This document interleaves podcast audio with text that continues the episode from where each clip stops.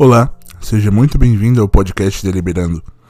Um podcast no qual quero conversar com as pessoas sobre alguns assuntos que eu domine um pouco, eventualmente, e sobre os quais eu possa passar algum tipo de conhecimento para elas. Esse podcast surgiu muito rápido na minha cabeça, e se você está ouvindo agora esse episódio, significa que existem pelo menos mais outros dois episódios já gravados, o que significa que isso não é um projeto natimorto. A ideia do Deliberando é muito simples. Uh, eu entendo um pouco de algumas coisas. Eu não digo que eu sou especialista em nada, porque, primeiro, eu não acho que exista um especialista em muita coisa. Por mais que você estude alguma coisa por muito muito, muito, muito, muito muito tempo, o máximo que você vai se tornar é um conhecedor daquilo. Ainda que você possa dizer que você chega perto de um especialista, você vai errar. E isso automaticamente te tira o título de especialista. E esse podcast existe basicamente por dois motivos. O primeiro, eu tenho uma amiga que há alguns, algumas semanas me disse que eu explico demais as coisas e que em princípio ela ficou chateada comigo quando ela percebeu isso porque ela achou que eu a considerava ingênua ou burra, como ela mesma disse, o que não era verdade. E aí eu tava pronto para me defender quando ela disse que talvez isso não necessariamente seja ruim, porque se eu explico as coisas é porque eu tenho alguma paciência. Então, obrigado pelo apoio, Mari. É, você é uma pessoa incrível. E é o segundo motivo principal é porque eu percebi que as coisas que eu gostaria de falar aqui nesse podcast, as ideias que eu tive para esse projeto, são coisas que ninguém tá falando.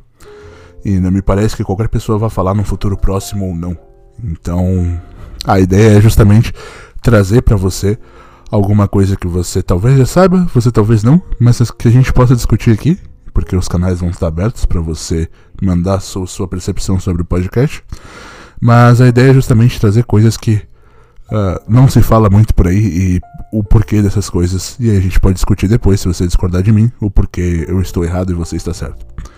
Muito bem. Para esse primeiro episódio, eu selecionei algumas coisas que. Aliás, uma coisa que enfim, mexeu com a minha cabeça agora. São seis da manhã de um sábado. Eu poderia estar fazendo qualquer outra coisa.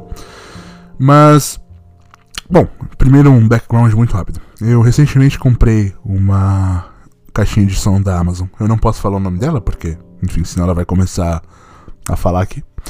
Mas eu comprei uma. Eu fiz a aquisição de uma e é um produto incrível.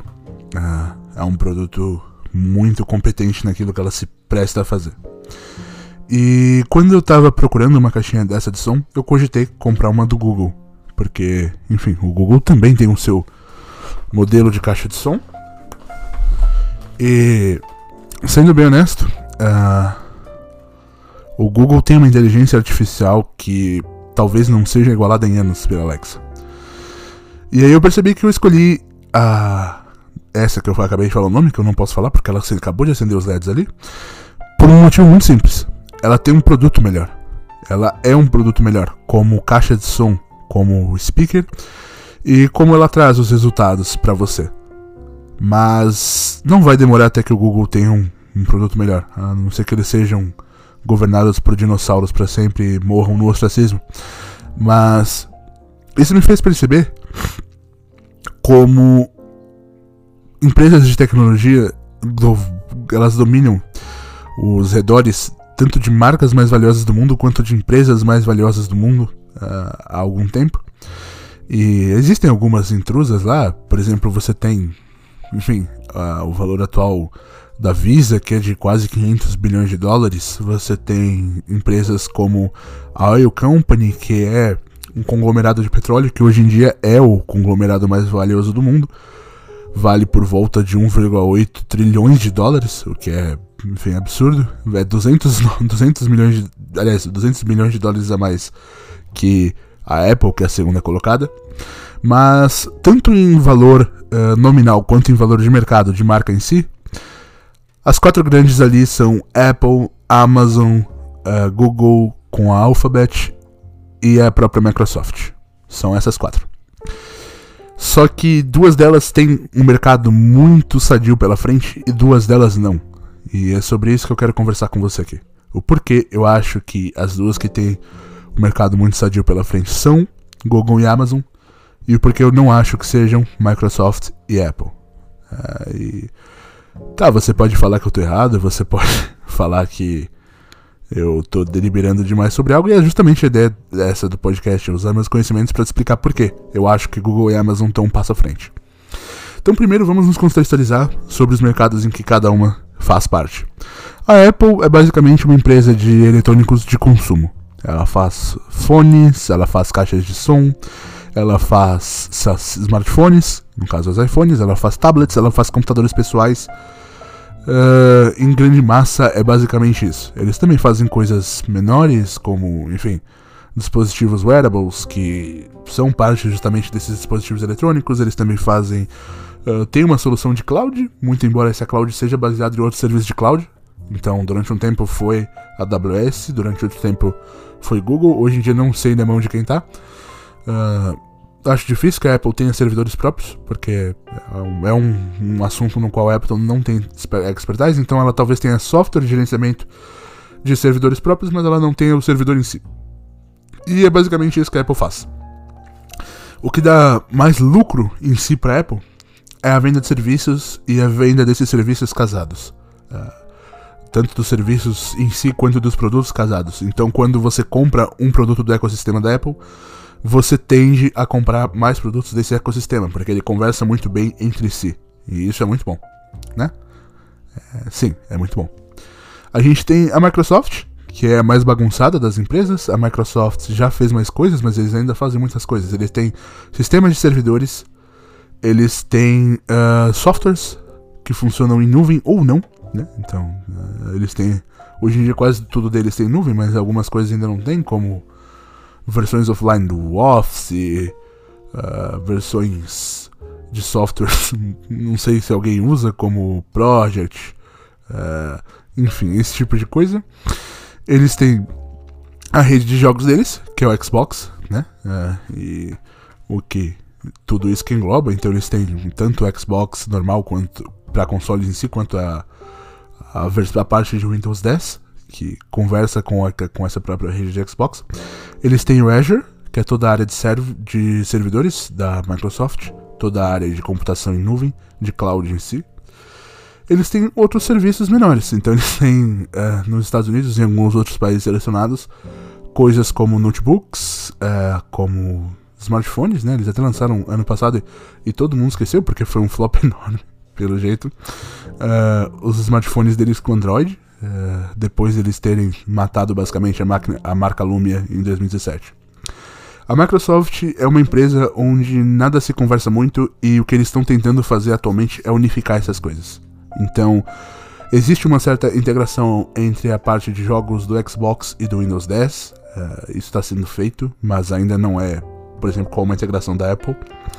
Existe uma integração entre os softwares de nuvem da Microsoft, mas ainda é também meio bagunçado, né? Então você tem lá ah, Skype, Teams, você tem a Microsoft dando Slack do GitHub, mas nada disso conversa muito uma coisa com a outra e é tudo um absurdo.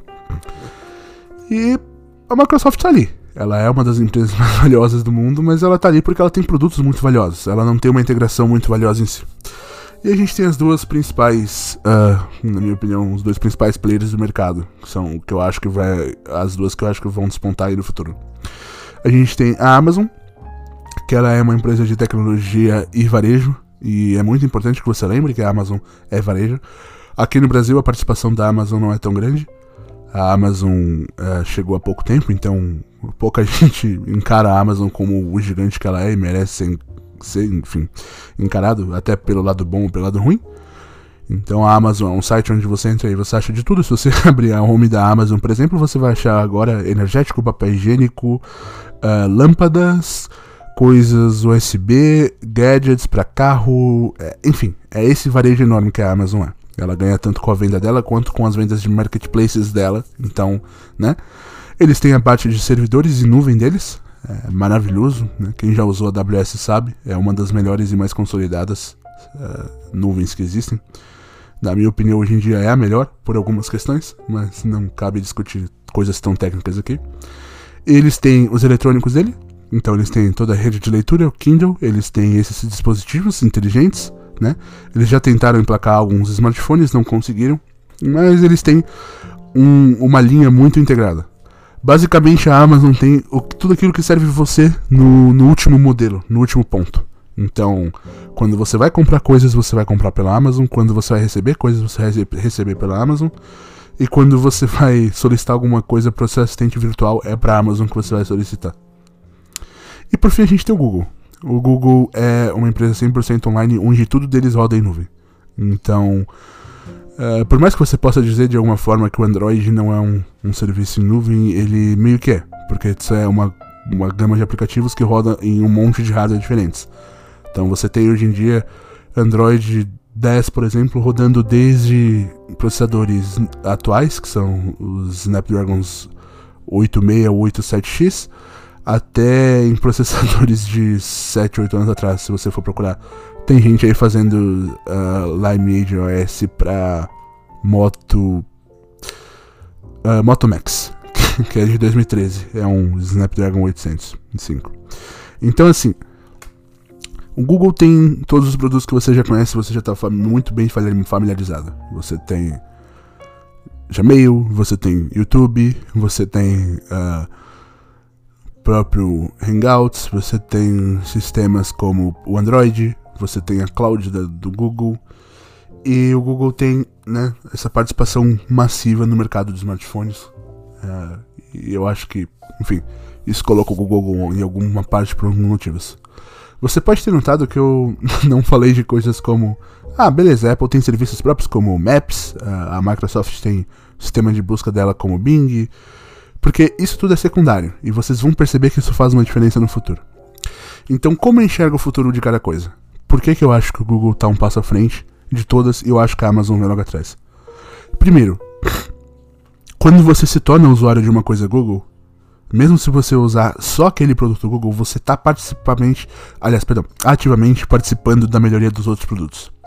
Eu te explico. O Google ele é mestre nisso. Ele pega dados de tudo e ele usa para melhorar tudo.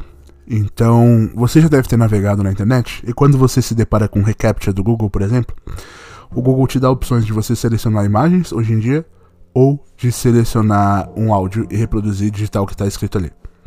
Se você seleciona as imagens, o Google vai te apresentar uma série de fotos e você tem que marcar o que, que é o que. Ele vai falar, ah, marca aqui pra mim todas as imagens onde aparecem trem. E aí você vai lá e marca todas as imagens onde aparece trem. E hoje em dia o Google tá tão bem treinado que se você marcar as coisas erradas, ele vai saber. Mas tem uma curiosidade. Se você é, é, como eu, que sou deficiente visual, ou se você por qualquer outro motivo decide usar o capture de áudio, o Google vai te apresentar um trecho de discurso e vai te pedir para digitar o que, que aparece naquele trecho de discurso, o que está sendo dito. Esses trechos hoje em dia são em inglês, basicamente. Eu não sei se existem em outros idiomas, em português não existe. E ao longo do tempo eu percebi que esses trechos eles foram mudando. Então antes eles eram trechos pequenos de áudios com maior qualidade, de coisas como uh, vídeos, talvez, do próprio YouTube, uh, propagandas, filmes, enfim, coisas desse tipo. Eram áudios com maior qualidade. E hoje em dia são áudios mais confusos. São áudios de background com algum som horrível de fundo. São áudios uh, mal captados. E você vai lá e você digita o que você entende. E eu fiz teste, alguns testes antes de gravar isso aqui. E quando você digita alguma coisa que soa como que disse no áudio, uh, mas não exatamente é o que foi dito no áudio, ainda assim o Google te valida. Ele ainda está treinando nisso. Ele ainda está aprendendo isso. E existe, o Google faz isso em milhares de outros produtos. Mas o que eu quero dizer com isso é o seguinte: o tempo todo o Google te força a treinar o algoritmo dele a ser melhor. Então a busca do Google ela é não só uh, preditiva, mas ela é recursiva. Então, se eu pesquisar um termo que foi ressignificado há um mês atrás, hoje, os primeiros resultados vão ser dessa ressignificação e os próximos resultados vão ser os resultados do que o termo era há um mês atrás. Porque o Google ele entende a relevância das coisas. Ele aprende a indexar aquilo que aquele termo se tornou e não só aquilo que ele era. É uma diferença muito grande para o Bing, por exemplo. Então, sei lá, pensa no meme bobo aí. Deixa eu pensar. Uh Pensa no, no meme do cavalo. Se você for no Google digitar cavalo, a primeira coisa que o Google vai te mostrar é o meme do cavalo. A segunda talvez seja o que é um cavalo, como o cavalo anda, como o cavalo vive, o que, que ele faz, sei lá. Mas a primeira coisa vai ser esse meme do cavalo. Porque tantas, tantas pessoas já digitaram cavalo com o contexto de procurar o meme no YouTube, onde quer que seja, o áudio, enfim, que quando as pessoas vão pro Google digitar isso, o Google sabe que elas estão buscando isso e não a explicação científica do que é um cavalo. E aí, se você for lá no Google digitar cavalo animal, aí o Google vai te dar o resultado que você espera como primeiro resultado. Isso é ele aprendendo. É ele aprendendo contextos, é ele aprendendo a delegar esses contextos. O Google faz isso em todos os produtos. Todos. Eu posso te dar exemplo de todos. Então o Google coleta estatísticas de uso do seu Android. Não importa em qual versão você esteja. Usando a Play Service, Services, o Google coleta essas estatísticas. Que aplicativos você usa, quais você não usa, quando você liga a tela, quando você não liga, o que, que você faz, o que, que você não faz, isso tudo é coletado. E, ah, isso é bom para privacidade, isso é ruim? Não é o que eu quero discutir aqui. Esses dados são anonimizados, eu tendo a confiar, tá? Eu tendo. Esses dados existem, eles podem talvez ser, acessados por terceiros, mas se eles forem devidamente anonimizados, o que eu não posso garantir, porque eu não tive acesso ao servidor do Google, então prova que talvez funcione, mas se eles forem, é, isso significa que não é tão fácil assim. Não é tão simples, não é assim que funciona. Mas vamos supor, né, que seja que funcione tudo certinho, porque é o que a gente pode fazer. Então o Google tem esses dados, ele usa esses dados, ele valida esses dados. Mas é só isso? Não. O Google tem, por exemplo, o YouTube, que é o maior site de streaming do mundo. Uh, o tráfego do YouTube na internet é gigantesco. Mas o Google conseguiu, com base em inteligência, fazer um sistema que funciona maravilhosamente bem. Então, quando você lança um vídeo no YouTube, por exemplo, uh, e esse vídeo ele bomba em um certo lugar, local, perdão, o Google vai lá e ele faz cache desse vídeo. Sim, ele faz cache. Ele tem servidores espalhados por todo mundo, que ele usa inclusive para infraestrutura de cloud dele, para né, servir as outras coisas, mas ele tem mantém ali uma parte dessa infraestrutura para o YouTube. E aí vamos supor que eu lancei um vídeo aqui no Brasil que ele bomba muito no Brasil. Ótimo. O Google vai fazer cache dele só aqui. Então ele vai ficar lá no servidor principal e vai ter um cache desse vídeo aqui enquanto ele for relevante no Brasil.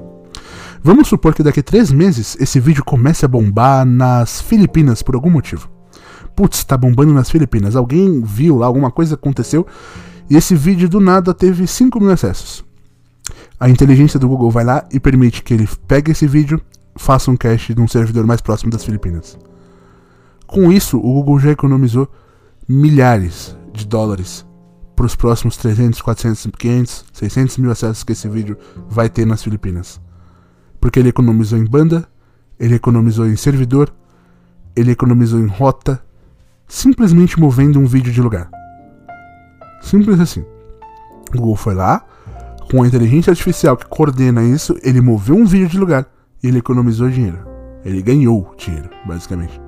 Né? Porque o YouTube basicamente vincula a propaganda então, vinculando propaganda e diminuindo os custos de exibição dessa propaganda, o Google ganhou dinheiro. E essa tecnologia, ela pode ser aproveitada para qualquer coisa. Então, se um aplicativo começa a ser muito baixado na Play Store, ele simplesmente vai lá e muda de servidor e beleza, acabou, resolvido.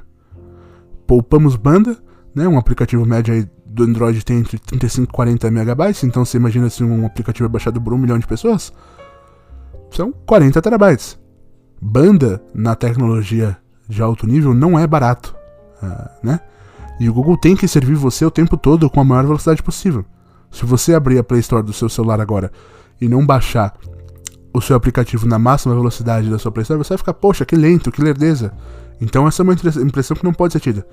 Então simplesmente movendo as coisas de lugar em tempo real de acordo com a demanda, o Google ganha dinheiro e deixa de gastar muito dinheiro. Outra tecnologia muito útil o Google tem mapas. E com os mapas do Google, que são os mais usados do mundo, ele aprende para onde as pessoas vão, mas principalmente como as pessoas vão. Então ele sabe, às vezes, coisas que você não sabe porque você não tem o contexto geral. Às vezes o caminho longo é o mais rápido. Às vezes o caminho longo, ele não é o mais rápido, ele não é o mais uh, seguro, mas ele é o mais estável. Você consegue entender?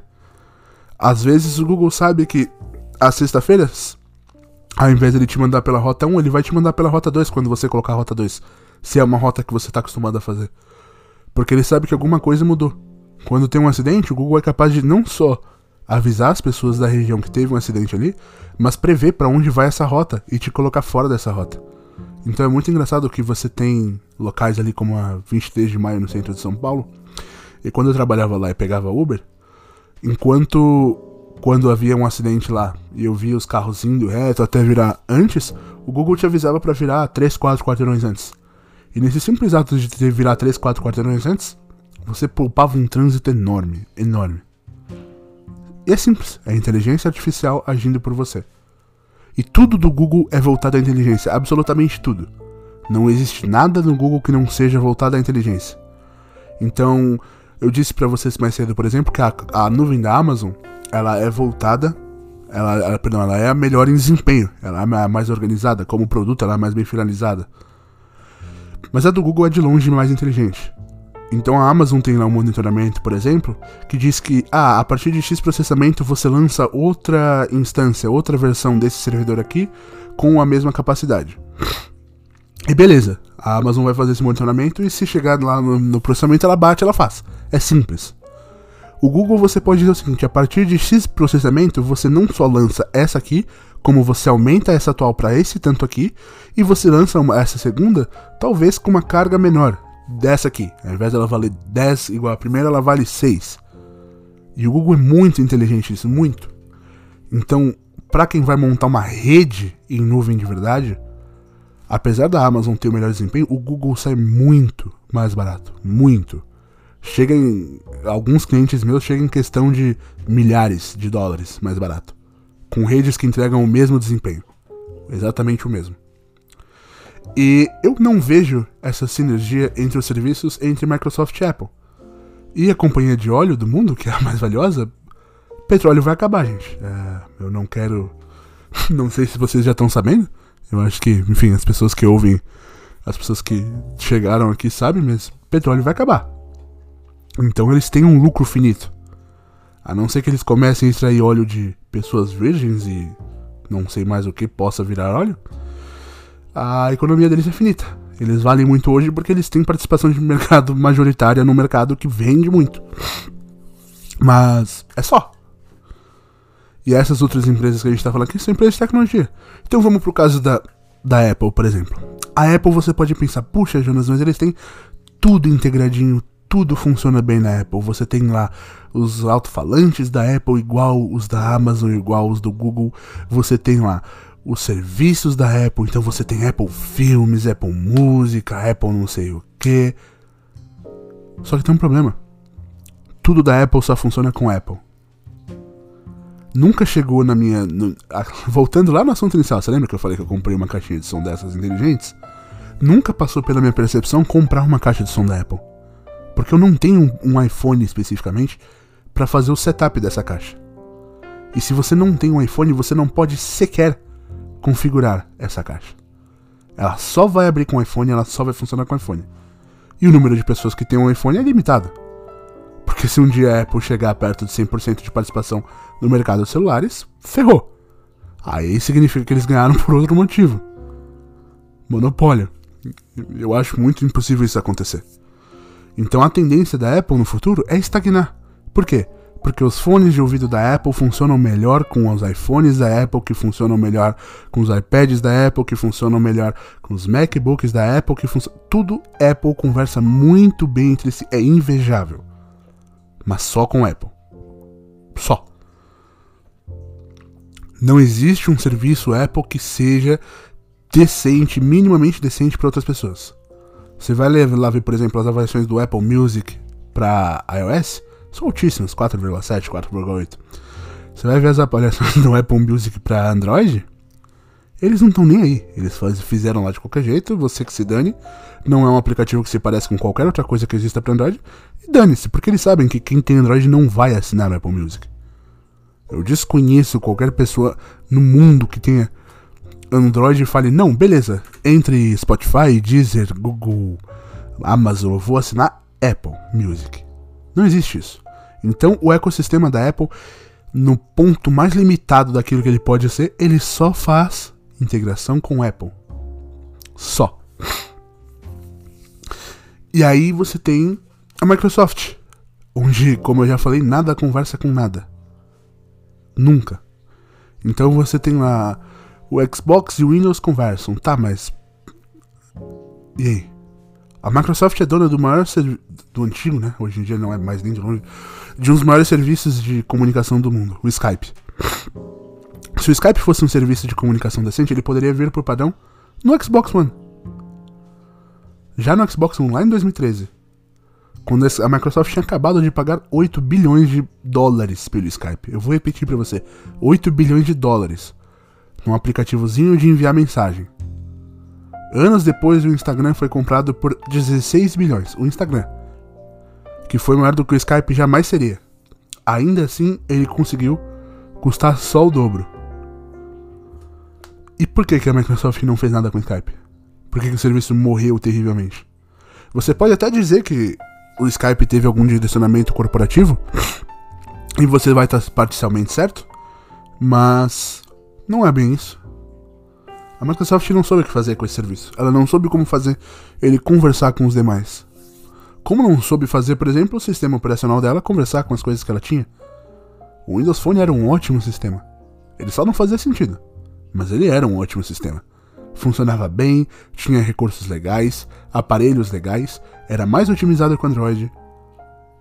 Só não fazia sentido. Não conversava com nada, não tinha nada, não havia qualquer ideia da Microsoft para como fazer aquilo funcionar. Hoje em dia você tem Androids que são integrados com uh, Windows 10, que são muito mais integrados do que o Windows Phone jamais foi. E veja bem, ele se chamava Windows Phone. A Samsung tem a linha, a linha Galaxy, até uns, uns variantes da, tipo, como da linha Galaxy A, em que você baixa um aplicativo e você basicamente consegue espelhar o seu telefone o seu o Windows, usar ele com o mouse. Nunca foi possível fazer isso com o Windows Phone. Você consegue entender? Então a Microsoft está um passo atrás de todas essas. A Apple está alguns passos atrás para mim de Amazon e Google. E a Amazon eu eu acho que ela tá alguns passos na frente do Google e outros atrás, em outras questões. Então, eu acho que a Amazon tem produtos melhores. Então, por exemplo, a, a caixinha de som da Amazon é melhor que a do Google, tá? Ela é inegavelmente melhor que a do Google, porque ela é um produto melhor que a do Google. Ela não é mais inteligente que a do Google. Eu acho que eles sabem disso e eles nunca se propuseram a isso. Porque a do Google, ela tem toda a inteligência artificial do Google. De um ponto em que se ela não souber hoje, amanhã talvez ela saiba. E se você fizer a mesma pergunta hoje, amanhã talvez pro Google, ela já vai saber. Porque ela vai aprendendo o tempo todo. E ela é uma inteligência integrada em tudo.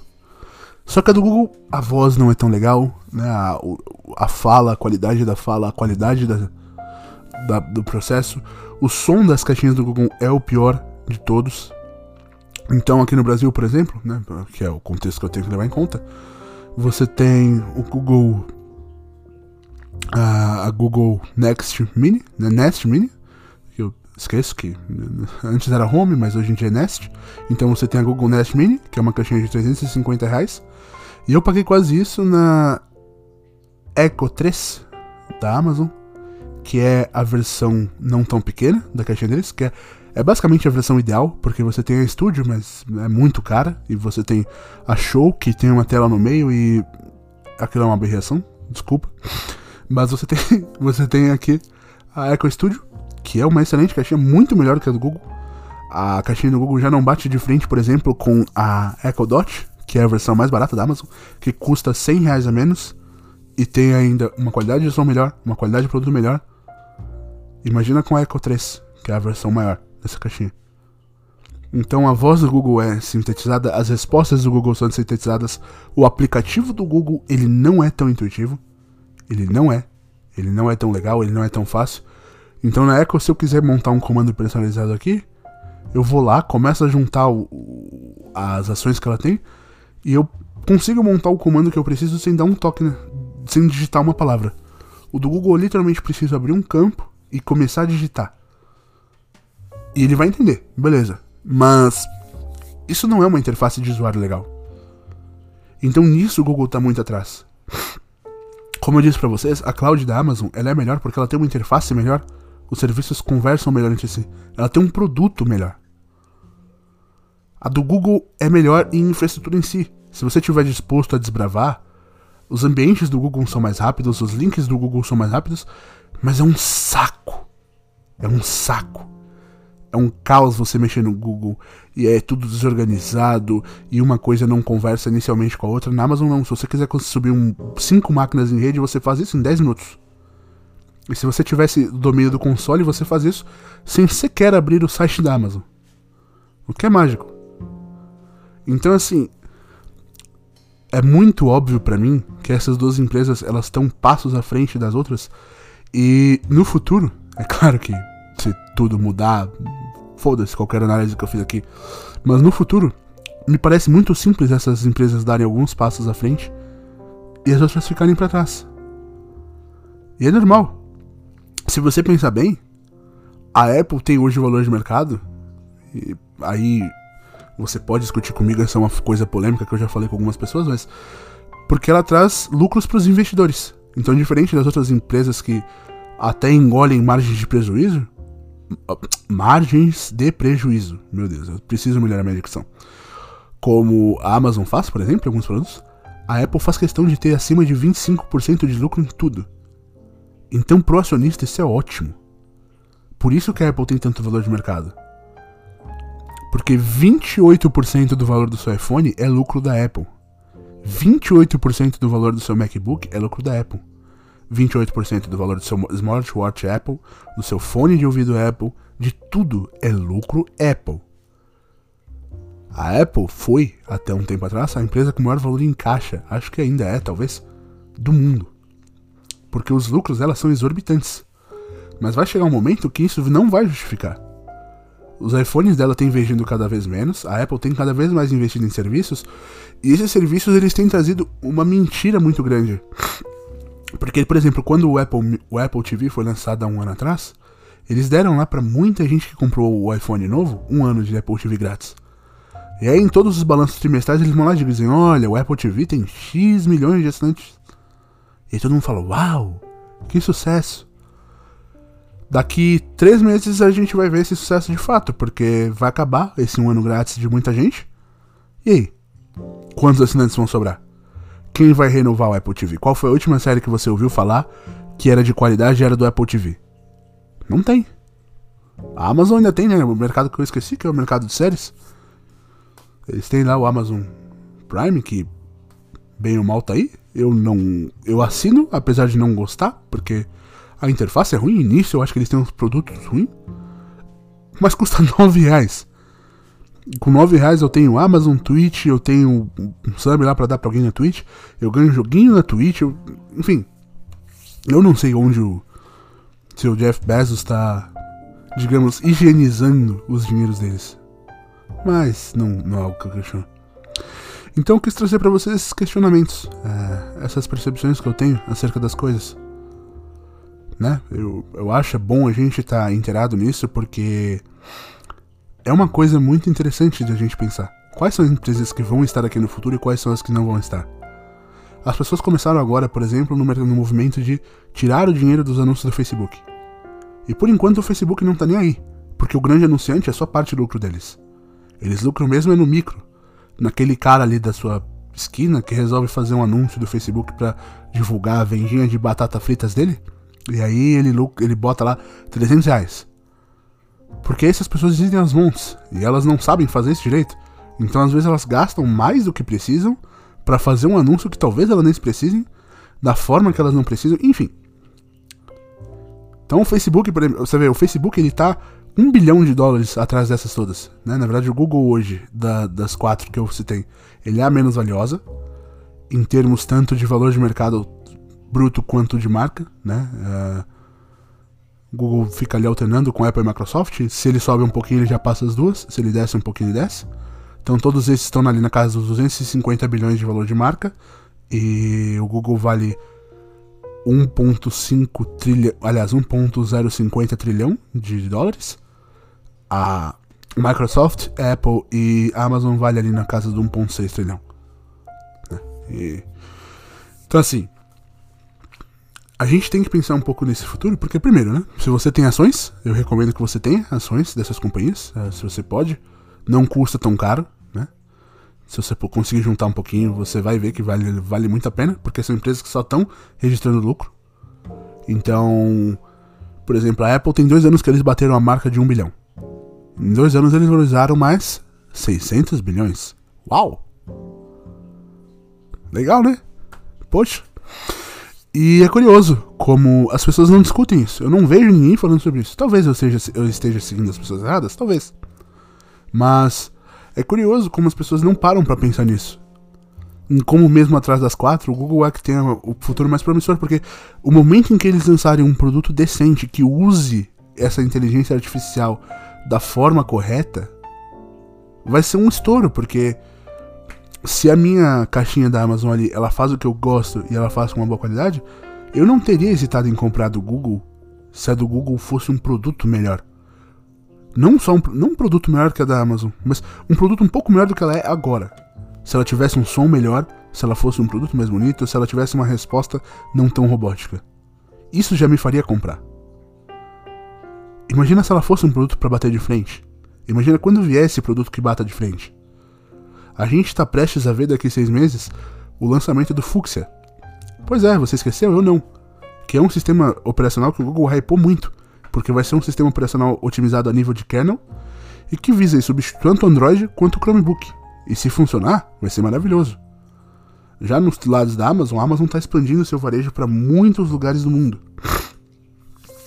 E a Amazon está começando a integrar os serviços dela. Ela está começando a entender como fazer.